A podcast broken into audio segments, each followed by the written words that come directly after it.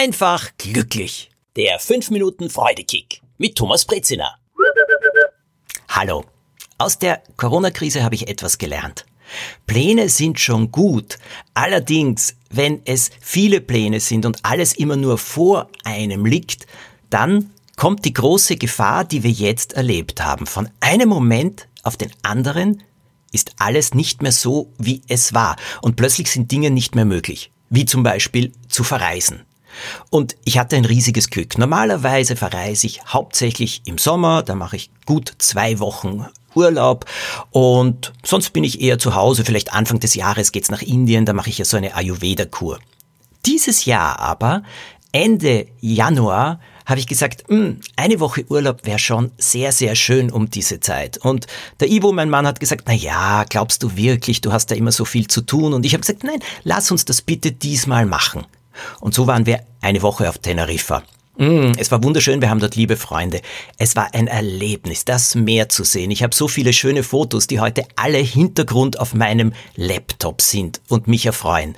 Es war eine tolle Zeit. Wir waren noch nie Ende Januar auf Urlaub. Zum Glück haben wir es gemacht, denn jetzt wissen wir, dass wir viele Wochen und Monate, so wie alle anderen, nicht auf Urlaub fahren können. Und ja, damit müssen wir leben. Aber dass wir das schon gemacht haben und jetzt nicht wieder vor uns hergeschoben haben, das war wirklich ein großes Glück und bereitet uns bis jetzt viel Freude. Pläne zu machen ist schon gut und manchmal muss man ja auf Sachen sparen, hinarbeiten. Das alles ist sehr, sehr wichtig. Aber trotzdem denke ich, es muss eine Liste geben, was kann ich so schnell wie möglich umsetzen.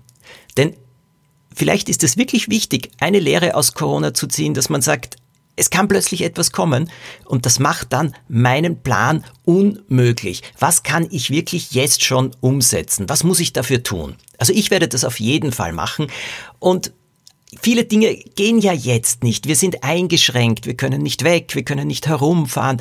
Das alles ist ja wirklich alles andere als einfach, aber es ist, wie es ist es ist auch so zu akzeptieren und es ist ja wirklich für unsere Sicherheit, Gesundheit und für die Gesundheit aller Menschen rund um uns. Und wenn ich nach England schaue, in meine zweite Heimat, dann muss ich euch etwas sagen, mir kommen die Tränen. Ich habe dort mit einer lieben Freundin gesprochen, der Jennifer. Sie ist aus Kolumbien, kennt viele Kolumbianer und sie sagt, es sind so viele dort gestorben. Und diese Situation hatten wir in Österreich zum Glück nicht. Darüber können wir erleichtert sein und uns freuen. In England sieht es anders aus. Trotzdem ist es so wichtig, dass es bei uns jetzt auch so bleibt. Aber jetzt komme ich zu etwas ganz was Wichtigen. Und das ist das Bad in Träumen.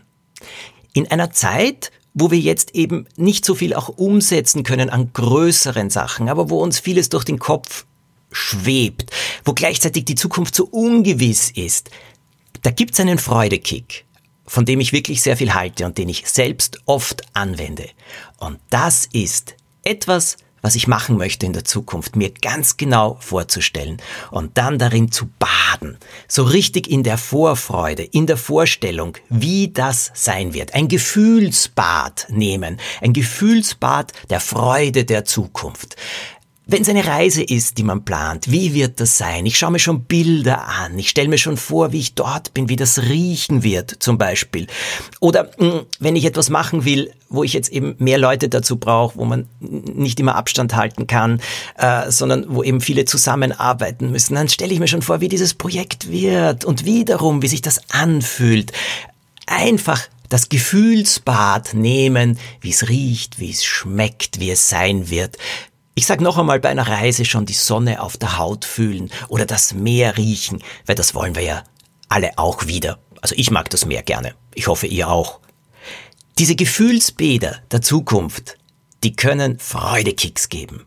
Und ich halte das für wichtig, weil das wieder Kraft gibt. Ein Gefühlsbad nehmen in etwas, das ihr euch sehr, sehr wünscht in der Zukunft. Tut es, macht es. Und es wird euch auch ein Stückchen näher zur Erfüllung dieses Wunsches, dieses Traumes bringen. Alles Gute, habt eine gute Woche. Und wenn euch der Podcast gefallen hat, vielleicht wollt ihr ihn abonnieren, damit ihr jede Folge automatisch bekommt.